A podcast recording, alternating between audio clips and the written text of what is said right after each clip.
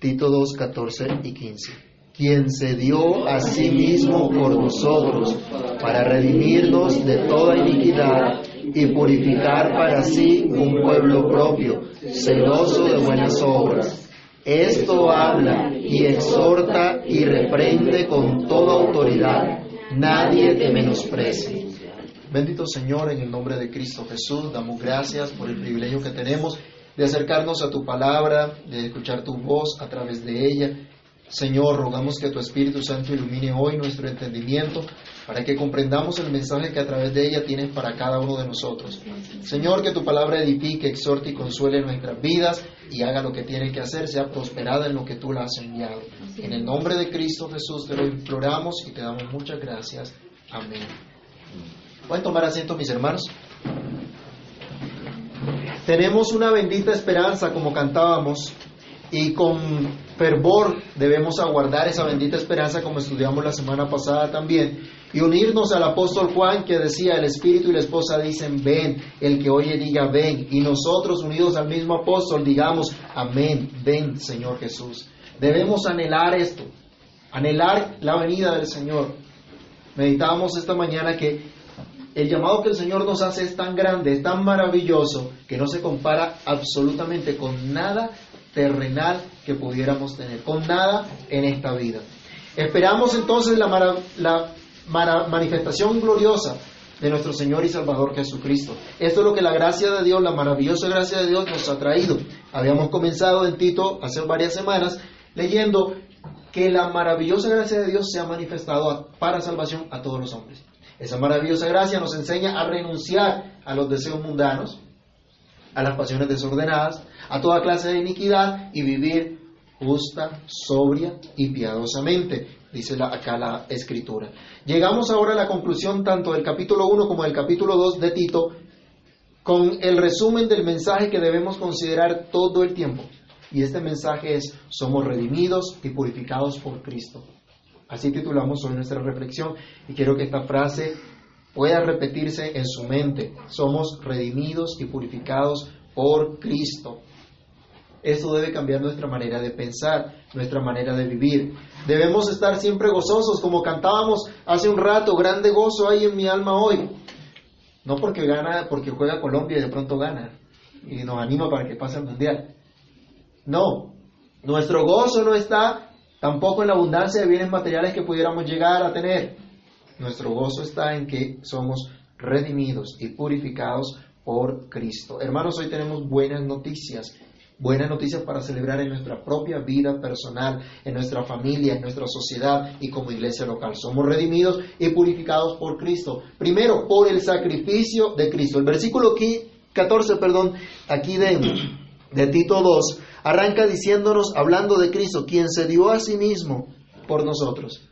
Leamos primero el versículo 13 para que sepamos de quién habla. Aguardando la esperanza bienaventurada y la manifestación gloriosa de nuestro gran Dios y Salvador Jesucristo, quien se dio a sí mismo por nosotros.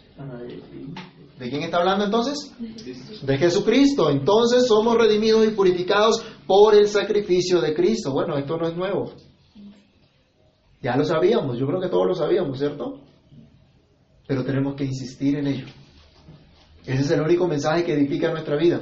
Ese es el único mensaje que va a fortalecer, que va a animar nuestra vida realmente. Nosotros esperamos esa manifestación gloriosa, como decía el versículo 13. Esperamos el día en que Cristo venga, lo acabábamos de cantar. Y el apóstol entonces prosigue a declarar, ese que nosotros esperamos hoy es quien se dio a sí mismo por nosotros quien se entregó en sacrificio por nosotros, en un sacrificio voluntario. Vayamos a Isaías capítulo 53, versículo 10, y lo vamos a, a tener junto con Juan 10, 18. Isaías 53, 10 versus Juan 10, 18. El Señor Jesús tomó la decisión de ir a la cruz y de dar su vida en rescate por el pueblo de Dios, tal como estaba profetizado en Isaías 53, 10. ¿Quién lo puede leer? Con todo eso, Jehová quiso quebrantarlo, sujetándole a padecimiento. Cuando haya puesto su vida en expiación por el pecado, verá linaje, vivirá por los largos días, y la voluntad de Jehová será en su mano prosperada. Fue quebrantado de parte de Dios, pero él puso su vida. Dice, cuando haya puesto su vida en expiación, cuando haya puesto su vida en sustitución del pueblo que ha pecado, cuando haya puesto su vida a favor del pueblo que Dios ha escogido. Y Juan 10, 18, ¿qué decía el Señor Jesús de su propio sacrificio, de su muerte expiatoria en la cruz? Nadie me la quita, sino que yo de mí mismo la puedo. Tengo poder para ponerla y tengo poder para volverla a tomar. Este. Los sacerdotes, los principales sacerdotes, los ancianos de Israel pensaban que ellos le iban a quitar la vida a Jesús, pero en realidad Cristo mismo estaba poniendo su vida. Fue un sacrificio voluntario, nadie lo obligó a hacerlo. Su deleite era hacer la voluntad del Padre. Vayamos a Hebreos capítulo 12, verso 2. Esta fue la forma que Dios escogió para salvar a su pueblo, por medio del sacrificio voluntario de Cristo. Y así estaría siempre a la diestra del Padre, reinando por toda la eternidad y siendo esperanza y consuelo del pueblo de Dios, que dice Hebreos 2.12. Puestos los ojos en Jesús, el autor y consumador de la fe, el cual por el gozo puesto delante de él, sufrió la cruz, menospreciando el oprobio, y se sentó a la diestra del trono de Dios. Pero es Cristo, hermanos, además, el único en quien podemos colocar hoy nosotros toda nuestra esperanza, toda nuestra confianza, todos nuestros afectos, porque Él se dio a sí mismo por nosotros en sacrificio. En sacrificio sustitutivo Él tomó nuestro lugar. Regresemos a Isaías capítulo 6, el verso 6, ¿qué nos dice?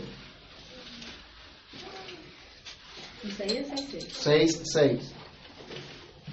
Perdón, 53, 6. Isaías 53, 6. Y mi nota se me fue el dedo. Nos como ovejas, cada cual se apartó por su camino, mas Jehová cargó en él el pecado de todos nosotros. ¿Cuántos aquí han pecado? En otros lugares, ¿cuántos dicen amén? Aquí hoy no dijimos amén. Pablo decía, Pablo decía que Jesucristo vino a salvar a los pecadores, de los cuales yo soy el primero, o yo soy el pecador más grande. Todos nosotros hemos pecado. ¿Y qué dice la Biblia? Que la paga el pecado, ¿qué es? ¿Qué merece nuestro pecado? Pero acá en Isaías 53, ahí se nos está diciendo que todos nosotros nos hemos descarriado como ovejas. Todos hemos pecado, han pecado contra nosotros, hemos pecado contra otros, hemos pecado contra Dios. Pero ese pecado que hemos cometido, ¿qué pasó? Dios lo cargó en Cristo. Cristo llevó entonces nuestro lugar. Efesios capítulo 1, versículo 7. ¿Qué hizo el Señor? Efesios 1, 7. En quien tenemos redención por su sangre, el perdón de pecados según las riquezas de su gracia. Tenemos redención gracias a la sangre que Él derramó en la cruz. Fuimos rescatados de nuestra injusticia, de nuestra maldad, de nuestro pecado. Nuestra maldad, nuestro pecado es la violación de la santa ley de Dios y quedamos esclavos del pecado. Pero Cristo pagó el rescate allí en la cruz. Pagó ese rescate por nosotros con su propia vida, derramando su sangre hasta entregar su vida en la cruz. Cristo llevó nuestro lugar y pagó la deuda que tú y yo jamás podríamos pagar. Él dio el rescate eficaz por todas nuestras injusticias. Eso es lo que Pablo le está diciendo a Tito que enseña a la iglesia. Él, el Señor Jesucristo, se dio por nosotros. Por nuestras iniquidades, por nuestras injusticias, por nuestras irreverencias contra Dios, por todas nuestras rebeliones contra la santa ley de Dios. El sacrificio sustitutivo de Cristo nos redimió, nos rescató de toda clase de injusticia, de toda clase de maldad. Es decir, pagó Él el costo de nuestra esclavitud y compró Él con su propia vida nuestra libertad. Vayamos a Primera de Pedro, capítulo 1, versículos 18 y 19. ¿Cómo nos compró Cristo? ¿Cómo pagó Cristo?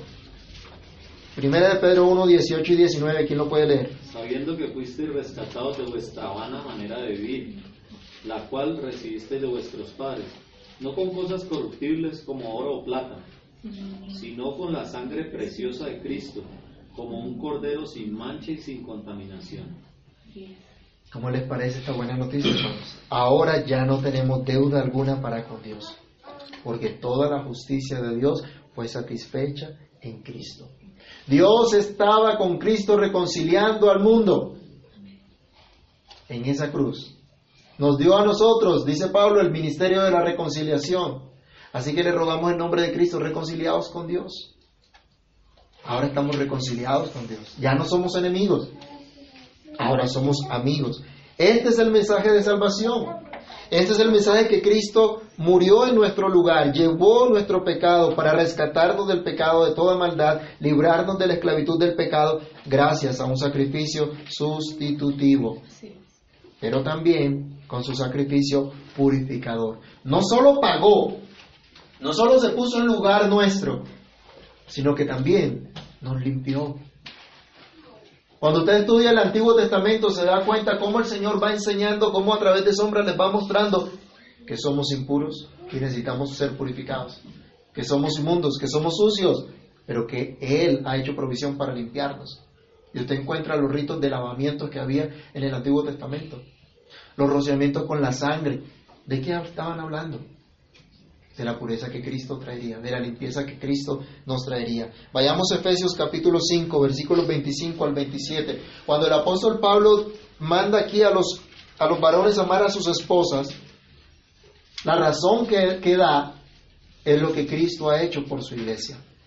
Y miremos en estos versículos lo que Cristo ha hecho por su iglesia. Efesios 5, 25 al 27.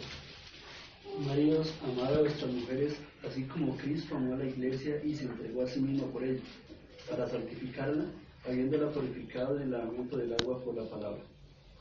Ahora somos vistos delante de Dios limpios, sin mancha, por ese sacrificio de Cristo que nos ha limpiado, que nos ha purificado. Él mismo se sacrificó para limpiarnos, para presentarnos delante de Dios. Y ese sacrificio y esa limpieza se nos es aplicada gracias a la obra del Espíritu Santo, como veremos más adelante en Tito. Vayamos solamente, leamos solamente el versículo 5 del capítulo 3. Tito 3, 5. ¿Cómo nos aplica el Espíritu de Dios esta purificación? Tito 3, 5 nos salvó no por obra de justicia que nosotros hubiéramos hecho, sino por su misericordia, por el lavamiento de la regeneración y por la renovación en el Espíritu Santo. Hermanos, ya no cargamos con la vergüenza del pecado como Adán y Eva. ¿Se acuerdan que se cosieron unas hojitas para hacerse unos delantales? Pero eso no les sirvió de nada porque Dios tuvo que cubrirlos. Dios tuvo que darles verdaderas vestiduras. Y eso es lo que tenemos hoy nosotros en Cristo. Ya no tenemos que cargar con el lastre del pecado. Hemos sido vestidos con la justicia perfecta de Cristo. La vergüenza de nuestro pecado la llevó Cristo en la cruz. ¿Será que podemos descansar en eso, hermanos? ¿Qué cosas lo llenan a usted de vergüenza? ¿Ha pecado de tal forma que si todos aquí supiéramos ese pecado, nos llenaríamos, se llenaría usted de, colores en, la cara de la vergüenza? Yo creo que todos. Pero ya no hay que llevar esa vergüenza porque Cristo la llevó en la cruz. Ya no hay más vergüenza para mí porque Él llevó esa vergüenza. ¿No le parece buena noticia eso? Ya no hay vergüenzas porque Él la llevó en la cruz. Hemos sido vestidos con su justicia. Ya no tenemos que seguir cargando con esa vergüenza, ya no tenemos que seguir aún condenándonos a nosotros mismos, porque si hemos creído en Cristo, si hemos confesado nuestros pecados a Cristo, Él promete, si confesamos nuestros pecados, Él es fiel y justo para perdonar nuestros pecados y limpiarnos de toda maldad. No solo se entregó y llevó a nuestro lugar, sino que también nos limpió. Hemos sido redimidos y purificados por el sacrificio de Cristo, el sacrificio voluntario sustitutivo y purificador. Si esto no llena tu corazón de paz, te aseguro que absolutamente nada más te va a llenar, nada más te va a saciar. Si esto no llena tu corazón de gozo es porque tú no has sido redimido y necesitas comprender que estás bajo la ira de Dios y mereces el infierno de fuego y que mires a Cristo tu única esperanza. Y si confías en Él, entonces podrás experimentar el gozo de ser redimido y purificado por Cristo. Pero dice el versículo 14 de Tito capítulo 2 también, que el Señor se dio a sí mismo por nosotros para redimirnos de toda iniquidad y purificar para sí un pueblo propio. Lo segundo que debemos reflexionar es que somos redimidos y purificados para ser de Cristo para ser de Él. Él nos redimió para Él. Como pueblo suyo especial, para Él, para ser de Cristo. Un pueblo especial. Esta frase pareciera, eh, la, la, idea del, texto es que Él escogió, como los reyes escogían la mejor parte del botín cuando iban a la guerra y, y peleaban contra otros reyes y traían los tesoros, el rey escogía la mejor parte para él. Lo demás se repartía entre el pueblo. Y está dando esa, esa idea de que Él nos ha redimido para tomarnos como su pueblo especial. Ya en el Antiguo Testamento el Señor les había hablado de eso al pueblo de Israel. Vayamos a Éxodo capítulo 9, verso 5. Dios constituyó en la antigua dispensación del pacto a Israel como la nación especial de Dios, porque tenían las enseñanzas, tenían las escrituras, tenían las promesas de parte de Dios. ¿Qué le decía Dios? Éxodo 19:5. Y Jehová fijó plazo diciendo, mañana hará Jehová esta cosa en la tierra. Perdón, Éxodo 19:5. 19. Ahora pues, si diereis oído a mi voz y guardaréis mi pacto, vosotros seréis un especial tesoro sobre todos los pueblos, porque mío es toda la tierra. Mire lo que Dios le dijo, le dio una promesa y ese pueblo sería un especial tesoro para Dios. Este pueblo no pudo mantenerse por sí mismo, este pueblo no confió muchas veces en la promesa de Dios, pero Dios insistió. Malaquías capítulo 3, verso 17. Dios hizo promesa de que efectivamente cumpliría, que ese pueblo sería su especial tesoro, pero para eso tendrían que ser limpiados, tendrían que ser perdonados, purificados. ¿Qué dice Malaquías 3:17?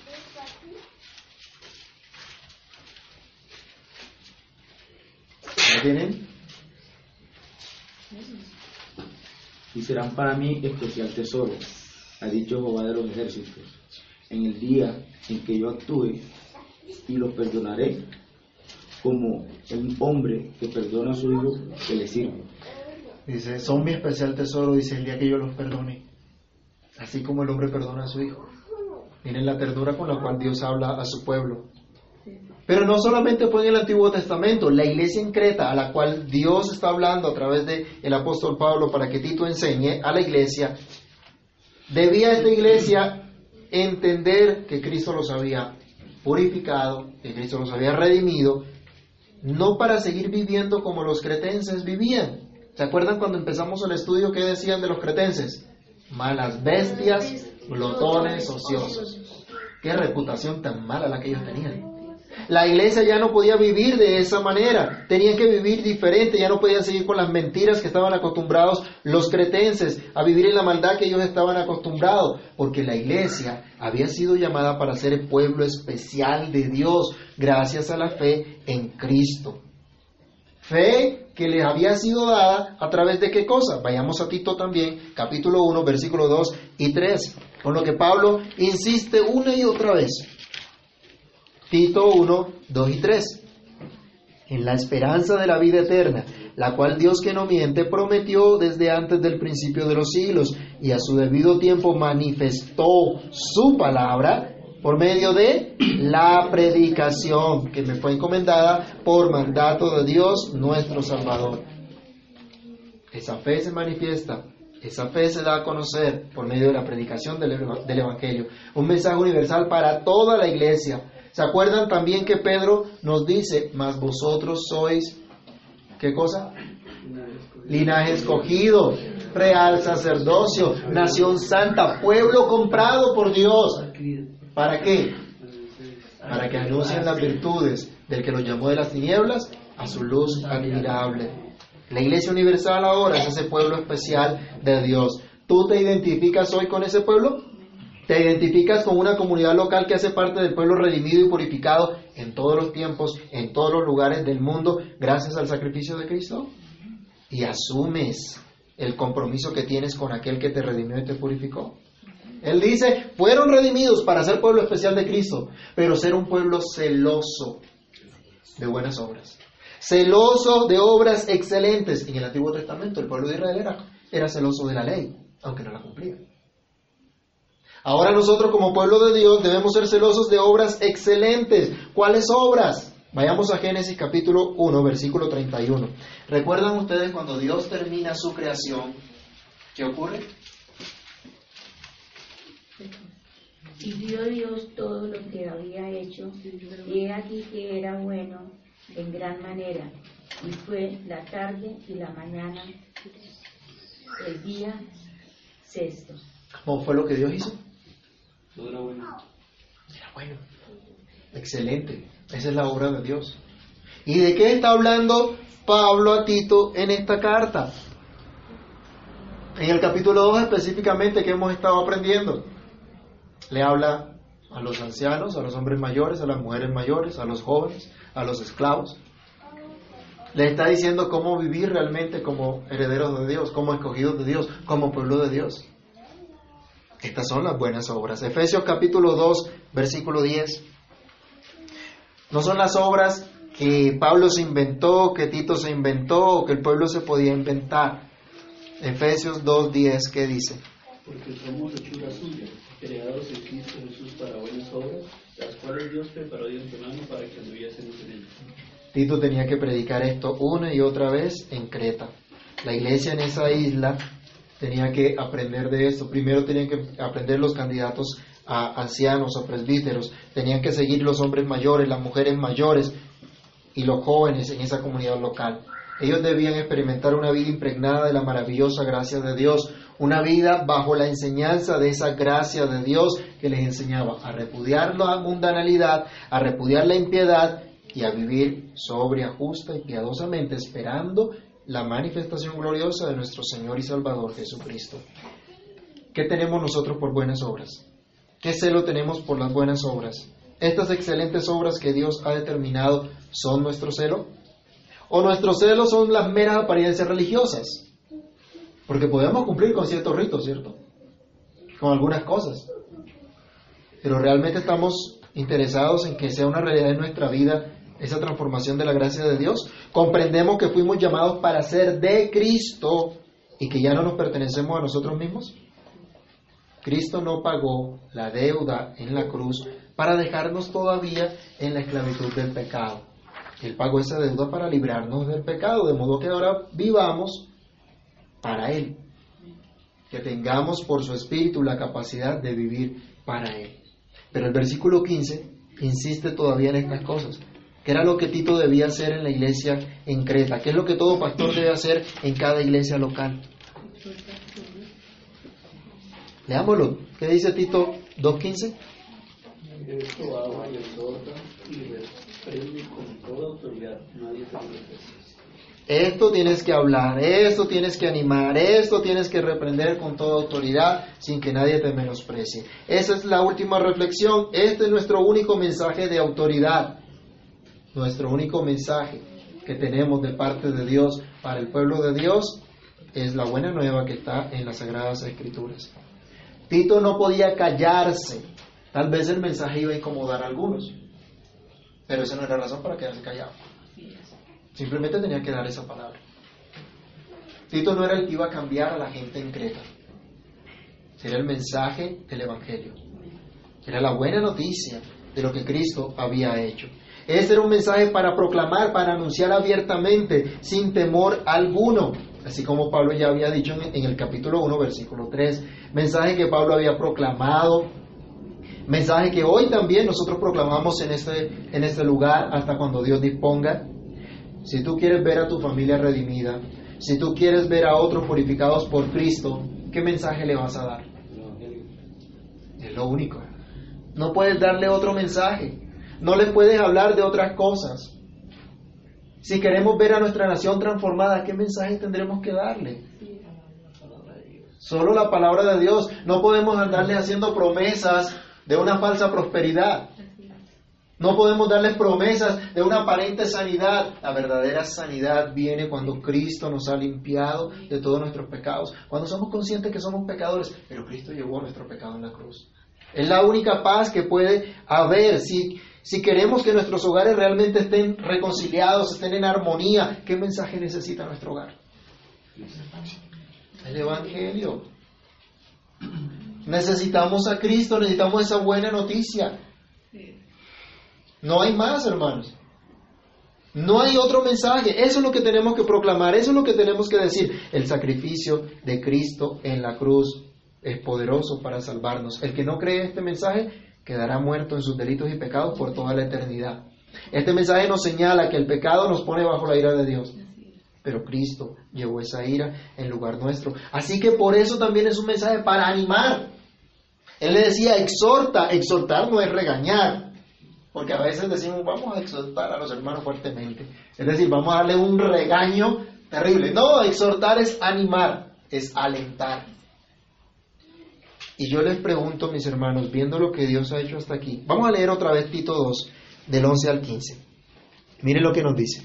Porque la gracia de Dios se ha manifestado para salvación a todos los hombres, enseñándonos que renunciando a la impiedad y a los deseos mundanos, vivamos en este siglo sobria, justa y piadosamente, aguardando la esperanza bienaventurada y la manifestación gloriosa de nuestro gran Dios y Salvador Jesucristo, quien se dio a sí mismo por nosotros para redimirnos de toda iniquidad y purificar para sí un pueblo propio, celoso de buenas obras. Esto habla y exhorta y reprende con toda autoridad, nadie te menosprecia. ¿No te parece un mensaje de ánimo y aliento pensar en esto que Dios ha hecho a pesar de las luchas que puedas tener? ¿No te animas a ver de la maravillosa gracia de Dios que Él te ha dado? ¿No te animas a ver que ya no tienes deuda delante del Señor? Que el Cristo las pagó absolutamente todas? ¿No te parece un mensaje de aliento para asumir un mayor compromiso con aquel que te redimió y te purificó para que seas parte de ese pueblo especial que él escogió? ¿No te hace bien saber que la deuda fue totalmente cancelada y ante los ojos de Cristo eres visto justo y santo como Cristo? Como hijo amado de Dios. ¿Crees acaso que hay algo que te pueda separar de ese amor de Dios que es en Cristo Jesús? Pablo decía, ni la vida, ni la muerte, ni lo alto, ni lo profundo. Dice absolutamente nada, ninguna cosa creada me puede separar del amor de Dios que es en Cristo Jesús, Señor nuestro. Este es el mensaje que está vigente, el único mensaje con autoridad para animarnos, consolarnos, pero también para reprendernos. Él decía, esto habla, esto exhorta y reprende. Aquí también había que mostrar lo errado del camino. Bueno, reprende tampoco es coger y vaciar y coger al látigo, ¿no? Reprende es muestra lo que está mal. O redarguye. Muestra el pecado. Señala el pecado.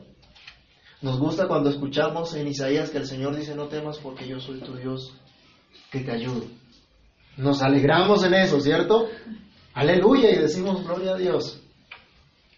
Pero también debemos escuchar al Señor que dice, yo corrijo, reprendo, yo disciplino a aquel que tomo por hijo.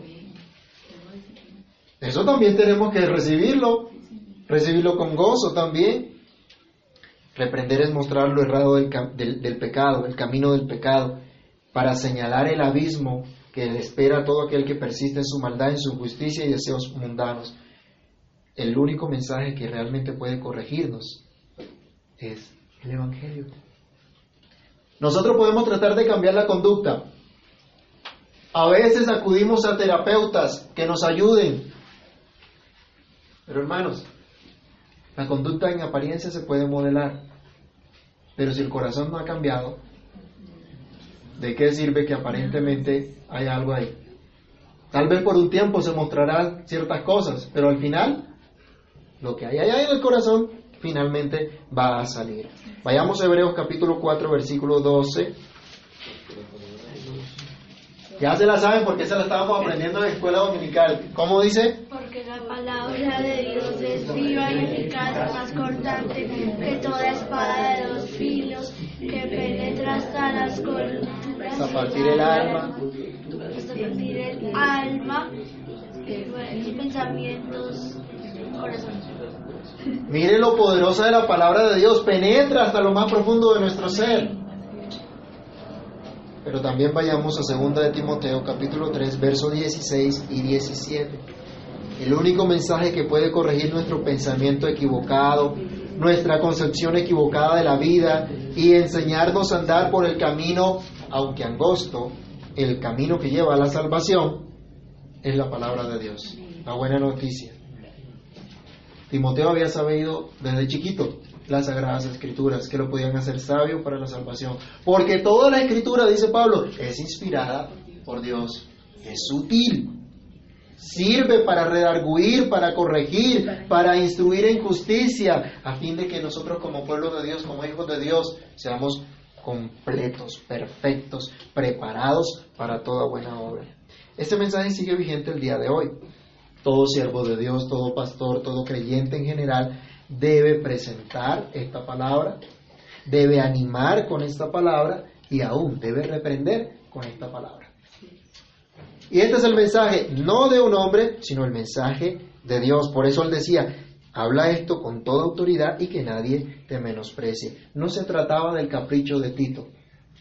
Pablo le, decía a Tito, tú, ahí sí como el comentarista, tú tranquilo, porque el mensaje que tú estás dando no es tuyo, es de Dios. Así que si te rechazan a ti, simplemente van a rechazar a Dios. Lo único que tenemos que hacer es dar este mensaje. A esto nos lleva la gracia de Dios. Esta es la obra del Espíritu de Dios en nosotros. Y aquí hago un paréntesis. La obra del Espíritu Santo no es hacernos cosquillas, no es tirarnos al piso, no es hacernos reír, ninguna payasada. La obra del Espíritu Santo es que creamos en Jesús, que creamos que nuestros pecados fueron redimidos por Cristo en esa cruz y que ahora tengamos una vida renovada, diferente, purificada por Cristo. Así que mis hermanos, demos gracias al Señor porque Él nos ha purificado, Él nos ha redimido de todos nuestros pecados. Bendito Dios y Padre que estás en los cielos, en el nombre de Cristo el Señor, damos gracias por tu palabra, por la exhortación que tú nos das a través de ella. Gracias Señor por la buena noticia de que Cristo Jesús ha hecho un sacrificio perfecto en lugar nuestro para salvarnos y para escogernos como su pueblo, su pueblo especial, su pueblo que anuncia sus virtudes. Señor, que el hecho de saber hoy que hemos sido redimidos, rescatados de nuestra mala manera de vivir, que hemos sido purificados de todas nuestras inmundicias, llene nuestro corazón de gozo, llene nuestro corazón de esperanza, de aliento, de una disposición nueva de buscar tu rostro, de vivir para ti, de honrarte, de exaltarte con todo nuestro corazón. Capacítanos, oh Señor, te lo pedimos.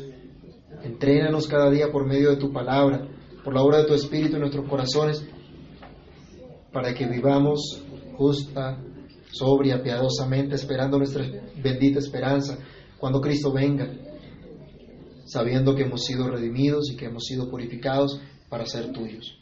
Que durante esta semana recordemos esto, que nuestros corazones sean llenos de gozo por tu bondad, por tu gracia, por tu infinita misericordia. Guíanos, dirígenos y permítanos experimentar este gozo en nuestra vida, en nuestra, en nuestra casa, en nuestra familia, Señor, y lo podamos expresar en lo que vivimos a diario. En el nombre del Señor Jesús, amén y amén. Les invito a colocarse